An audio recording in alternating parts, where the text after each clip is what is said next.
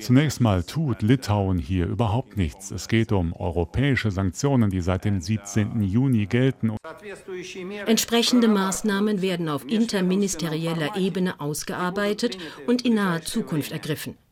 Sie werden ernsthafte negative Folgen für die litauische Bevölkerung haben. Deutschland steht eng an der Seite Litauens und aller unserer östlichen Alliierten. News Junkies. Verstehen, was uns bewegt. Ein Podcast von RBB24 Inforadio. Litauen hat den Güterverkehr in die russische Exklave Kaliningrad eingeschränkt, seit Samstag. Und seitdem gibt es gefühlt ein neues Pulverfass. Die russischen Staatsmedien überschlagen sich förmlich, sprechen von einer Blockade, von einem Wirtschaftskrieg der Europäischen Union gegen Russland, sogar von einem Casus Belli, also einem Kriegsgrund. Hm. So, Martin, das waren jetzt erstmal drei Sätze und gefühlt habe ich 100 Fragen dazu. So ging es mir zumindest heute Morgen. Mittlerweile bin ich ein bisschen weiter, denn ganz ehrlich, Kaliningrad, Exklaven und das litauisch-russische Verhältnis, da will ich ehrlich zu dir sein. Ja, das ist nichts, worüber wir schon am Frühstückstisch sprechen, also so zwischen Kaffee und Butterbrot. Vielleicht geht es euch ja genauso. Deshalb wollen wir da heute etwas Licht ins Dunkle tragen. Also, was hat Kaliningrad mit Russland zu tun? Welche Interessen haben Litauen und die EU? Droht da jetzt der nächste Krieg in Europa und inwiefern betrifft das auch uns hier in Deutschland ganz direkt? Kleiner Hint, dort in Litauen sind nämlich deutsche Soldaten stationiert. Darüber wollen wir heute sprechen. Und wir, das sind heute Martin Adam und Jörg Poppendick. Und wir sind, wie immer, nix ohne euch und eure Beteiligung, euer Feedback. Ihr erreicht uns per Mail unter newsjunkies.inforadio.de. Jörg, ich würde dir mhm. kurz das Menü für heute präsentieren. Sehr gerne. Wir schauen erstmal, was da jetzt eigentlich gerade läuft oder besser, was da nicht mehr läuft mhm. und wie die Reaktionen darauf sind. Und dann treten wir mal einen Schritt zurück und schauen auf das große Ganze, das in diesem Fall das litauisch-russische Verhältnis ist und versuchen auf diesem Weg zu erklären, ob jetzt der Krieg in Litauen möglicherweise weitergeht. Da ist eine Menge für mich dabei. Nichts geht über einen guten Plan. Martin, an dieser Stelle schon eine frühe Frage. Ja, dieser Intimes ist jetzt schon Zeit für Ehrlichkeit. Aber sicher, bitte immer raus damit. Ja. Wir werden sehen, wo es hinführt. Ja, ja. Ich musste am Wochenende erstmal googeln und zwar das Wort Exklave. Ich hatte so eine ungefähre Vorstellung, aber für alle, denen es möglicherweise so geht wie mir, eine Exklave, das ist ein Teil eines Landes, der wie eine Insel in einem Nachbarland liegt. Martin, du warst ja schon auf dieser Insel.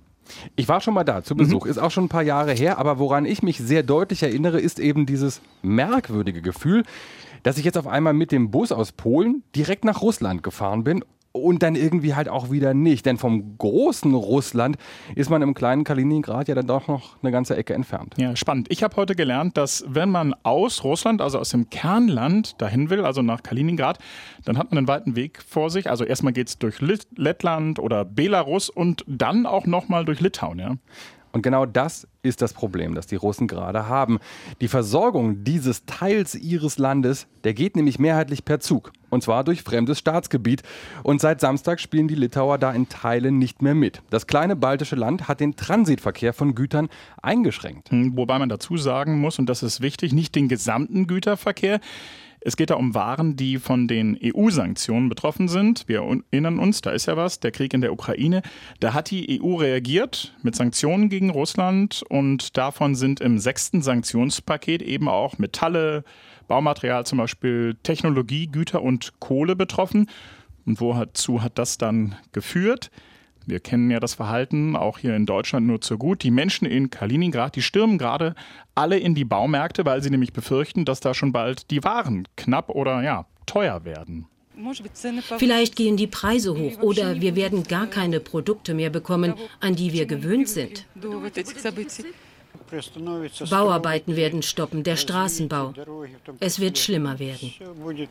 Das ist also die Stimmen einiger Russen aus Kaliningrad jetzt gerade. Das, was aus dem Kreml zu hören ist, das hört sich schon deutlich krawalliger an. Die russische Regierung in Moskau wirft der Europäischen Union und Litauen Feindseligkeit vor. Sie hat deshalb auch gleich mal den EU-Botschafter in Moskau einbestellt und mit Konsequenzen gedroht. Ah, also sie drohen, oder? Ja, genau. Entsprechende Maßnahmen werden auf interministerieller Ebene ausgearbeitet und in naher Zukunft ergriffen. Sie werden ernsthafte negative Folgen für die litauische Bevölkerung haben. Nikolai Patruschew haben wir da gerade gehört. Das ist der Vorsitzende des wichtigen russischen Sicherheitsrates. Und interessant ist dabei, wenn man sich die Reaktionen Russlands anschaut, dass dann immer von einer Blockade die Rede ist, was es ja nicht ist. Eine deutliche Einschränkung, ja, aber es ist eben keine Blockade. Genau, das ist das russische Narrativ. Interessant auch die Reaktion der litauischen Seite und der EU. Der Außenminister Litauens, Landsbergis, hat sich geäußert und was er versucht rüberzubringen ist, auf unserem Mist ist das nicht gewachsen. Wir setzen da lediglich EU-Politik um. Zunächst mal tut Litauen hier überhaupt nichts. Es geht um europäische Sanktionen, die seit dem 17. Juni gelten und die litauische Bahn hat ihre Kunden darüber informiert, dass ab diesem Zeitpunkt bestimmte Güter nicht mehr durch Litauen transportiert werden dürfen. Das ist so mit der EU-Kommission abgesprochen und es entspricht den Vorgaben der Kommission. Die Litauer spielen den Ball also flach. Welche Interessen und welche gemeinsame Geschichte die mit Russland haben, da schauen wir dann auch gleich nochmal drauf. Hm, genau, ganz ähnlich klingt es übrigens, wenn man schaut, was aus Brüssel zu hören ist. Das passt am besten unter die Überschrift Demonstrative Gelassenheit. Der Außenbeauftragte der Europäischen Union, Borrell, sagt, man blockiere gar nicht. Passagiere und Waren, die nicht auf der Sanktionsliste stehen, also vor allem Waren, die können natürlich weiter von Russland nach Kaliningrad reisen bzw. transportiert werden. The land transit between Kaliningrad and other parts of Russia has not been stopped. There is no blockade. Transit of passengers and goods that are not sanctioned continues. Das ist also die aktuelle Lage. Und die könnte sich übrigens bis Ende des Jahres auch noch zuspitzen, denn dann tritt das Ölembargo in der EU in Kraft. Das heißt, Öl dürfte dann auch nicht mehr durch Litauen nach Kaliningrad transportiert werden. So, und jetzt treten wir mal einen Schritt zurück und schauen aufs große Ganze. Hashtag Kaliningrad, Martin. Sehr gern. Exklave ist da das entscheidende Wort, hast du ja am Wochenende schon mal gegoogelt. Und tatsächlich ist das ja auch das Erste, was auffällt. Kaliningrad, also die Stadt selbst und die Kaliningrader Oblast, dieser Bezirk drumherum, die sind ein Stück Russland außerhalb des russischen Kernlandes, also sowas wie eine Insel. Mhm. Und eine ganz schön weit entfernte Insel. Also ich habe mal Google Maps angeschmissen, habe das mal berechnen lassen. Die kürzest mögliche Strecke von der Stadt Kaliningrad aus bis zur Grenze des großen Russlands ist gut 630 Kilometer lang. Und die Strecke, um die da gerade gestritten wird, also die Transportstrecke für russische Güterzüge, die ist noch eine ganze Ecke länger. Die führt durch Litauen und Belarus und da sind es dann bis zum großen Bruder fast 800 Kilometer. Was ich mich ja da an der Stelle frage, wie kam es eigentlich dazu? Also wie entsteht so eine Staateninsel ganz entfernt draußen? Durch, das würde ich jetzt angesichts auch der aktuellen Lage kaum überraschen, durch Krieg. Ah, okay. Mhm. Kaliningrad hat in Deutschland mal eine wesentlich größere Rolle gespielt, als die Stadt noch zum Deutschen Reich gehört hat, unter dem Namen damals Königsberg. Hm, ich kenne das noch aus der Schule. Immanuel Kant, ja, alle, die sich mhm. damit mal beschäftigen durften, der große Philosoph und Aufklärer, der hat ja die Welt beschrieben, aber dabei sein Königsberg eigentlich nie wirklich verlassen. Ja, war damals noch nicht ganz so einfach mit den Fernreisen zu Kants Zeiten.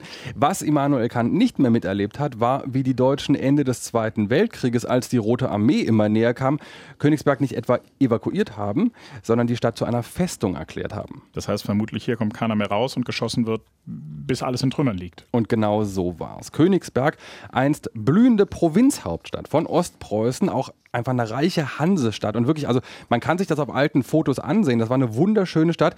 Die war 1945, also zum Kriegsende, fast komplett Staub und Asche. Jetzt hast du eben Ostpreußen gesagt, das finde ich spannend, denn das gehört ja heute zu Polen, Kaliningrad nun aber nicht. Weil nach dem Zweiten Weltkrieg war man sich erstmal gar nicht so ganz sicher, was jetzt mit dieser Stadt eigentlich passieren soll. Dass die aber auch in diesem zerstörten Zustand und ohne Gebäude sehr wichtig sein würde, das hat auch Stalin in Moskau sofort gewusst. Und deswegen hat er die Rote Armee die Stadt einfach erstmal weiter verwalten und dann 1946 nach dem Krieg kurzerhand in Russland eingliedern lassen. Hm, was für ein geiles Geschacher da damals stattgefunden hat. Ja. Und dazu muss man sagen, aus russischer Sicht heute ist ja Kaliningrad ja, wartungsintensiv. Denn die Insel, das ist sie ja, muss versorgt werden aber Josef Stalin, der hat ja insofern recht gehabt, dass die Region bis heute eben für Russland von ja, überragender strategischer Bedeutung ist, schon allein wegen des Zugangs zum Meer, wenn ich es richtig verstanden habe. Ja, vor allem wegen des eisfreien Zugangs. Also anders als andere russische Häfen friert nämlich Kaliningrad im Winter nicht komplett zu. Und damit sind wir dann auch schon beim Knackpunkt. Denn Kaliningrad ist für Russland vor allem als Militärstützpunkt unfassbar wichtig. Da ist ein Teil der baltischen Flotte stationiert und ohne Eis können die eben jederzeit ausrücken. Da sind Iskander-Raketen stationiert und eben auch um die 100.000 Soldaten. Das weiß man nicht so ganz genau, wie viel das sind, aber 100.000, das sind so die Schätzungen. Hm, das ist schon beachtlich. Also vor allem, weil in diesem Kaliningrader Bezirk ja gerade mal ja, eine Million Bewohner leben. Demian von Osten, das ist unser Korrespondent im ARD-Studio Moskau, der hat gestern in den Tagesthemen darüber gesprochen und er sagt, im russischen Staatsfernsehen wird deswegen auch ganz gern darüber gescherzt, wie schnell man eigentlich von Kaliningrad in Berlin sei. Naja, schneller ist man auf jeden Fall in Litauen. Das liegt ja direkt nebenan und auch in Polen. Da ist ja die Sorge der Russen, dass Kaliningrad von Polen und Litauen, also von NATO-Gebiet, umgeben ist und damit auch relativ fix abgeriegelt werden könnte. Mhm. Und andersrum ist die Sorge im NATO-Gebiet, vor allem eben in den drei baltischen Staaten, dass Russland auf diese Sorge eben auch sehr, sehr schnell reagieren könnte. Wir haben im Februar bei den News Junkies schon mal nach Litauen geschaut, vor dem Krieg also. Kann man übrigens alles ganz easy nachhören, zum Beispiel in der ARD Audiothek. Kleine Empfehlung. Und damals habe ich mit dem Ostmitteleuropa-Experten Kai Olaf Lang gesprochen, der ist von der Stiftung Wissenschaft und Politik. Und der hat mir gesagt, im Baltikum ist man angesichts des großen russischen Nachbarn auch so nervös, weil eigentlich Russland geografisch im Vorteil ist. Diese drei Länder haben allerdings nur eine Landverbindung zum restlichen NATO-Gebiet. Das ist der sogenannte Suwałki-Korridor, also die Landgrenze zu Polen. Das sind knapp 100 Kilometer. Die kann man im Ernstfall von russischer Seite relativ leicht abriegeln. Und insgesamt sind natürlich die Streitkräfte der drei baltischen Staaten äh, im Falle eines Falles ähm, den Streitkräften der Russischen Föderation hoffnungslos unterlegen. Stimmt, wenn man sich das mal auf einer Karte anschaut, da ist Kaliningrad am Meer, im Norden und Osten kommt Litauen und nur ein paar Kilometer weiter beginnt dann schon Belarus, also ein enger Verbündeter von Russland. Also das könnte man relativ fix zumachen. Und mhm. Demian von Osten, der eben schon erwähnte, sagt, da wird in Russland erstaunlich offen spekuliert, ob man diesen Suwałki-Korridor nicht dann doch vielleicht mal einnehmen sollte. Da träumt man hier in den letzten Monaten doch überraschend oft im russischen Staatsfernsehen davon, dass man doch diesen Streifen als Korridor freikämpfen könnte. Das wäre eine Eskalation, das wäre ein Angriff auf NATO-Gebiet. Im Moment gibt es da keine unmittelbaren Anzeichen, aber die Rhetorik ist da. Und der Gouverneur von Kaliningrad hat angekündigt, dass es schmerzhafte Antwortmaßnahmen gegenüber Litauen geben dürfte. Ist also unwahrscheinlich, aber eben auch nicht ausgeschlossen. Naja, und gerade die direkten Nachbarn, also Litauen, Estland, Lettland im Norden und Polen im Süden, die macht das nachvollziehbarerweise nervös. Hm. Und das ja eben auch nicht erst seit dem russischen Angriff auf die Ukraine, also dem zweiten, muss man ja sagen. Seit der Annexion der Krim 2014 ist die Nervosität ohnehin schon mal deutlich gestiegen. Aber die Angst vor Russland, die ist im Grunde schon viel, viel älter. Kai-Olaf Lang nochmal von der Stiftung Wissenschaft und Politik. Nun, es gibt eine historisch gewachsene Furcht vor Russland, die sich tief ins kollektive Bewusstsein eingebrannt hat. Man war lange äh, Bestandteil des zaristischen Russlands, vor allem aber gab es dann traumatische Erfahrungen im 20. Jahrhundert.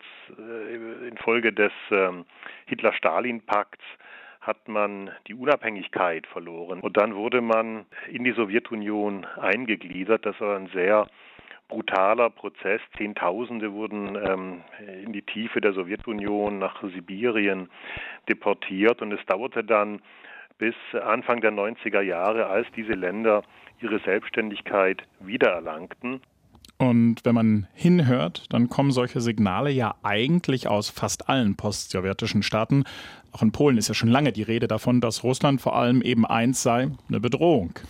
Und in den baltischen Staaten kommt dazu, dass auch die große russischsprachige Minderheiten haben, die zum Teil dann auch gar nicht so richtig in der Gesellschaft äh, eingebunden sind, die da gar nicht so richtig teilnehmen, manchmal auch wirklich nur Russisch sprechen und sich dementsprechend stark dann auch an Moskau orientieren. Naja, und russische Minderheiten sind natürlich irgendwie auch ein Alarmsignal für viele Regierungen in der Region, weil die ja eben gern siehe Ukraine oder Georgien, als Begründung für einen Angriff herangezogen werden. Die NATO hat deswegen Truppen an der Ostflanke. Im Februar haben wir uns bei den News Junkies mit Litauen beschäftigt, weil die Bundeswehr da gerade angekündigt hatte, nochmal zusätzlich bis zu 350 Soldatinnen und Soldaten dorthin zu verlegen. Enhanced Forward Presence nennt sich das Ganze. Das hieß bisher, es gibt da verschiedene NATO-Kampfverbände und die rotieren, weil sie nicht dauerhaft stationiert werden können, um Russland, so der Gedanke bisher, abzuschrecken, aber eben nicht zu provozieren. Und die Einheit in Litauen, die steht nun ausgerechnet unter deutscher Führung. 1200 Soldatinnen und Soldaten sind da stationiert, nicht alle aus Deutschland, aber im Ernstfall können die natürlich gegen die russische Armee wenig ausrichten.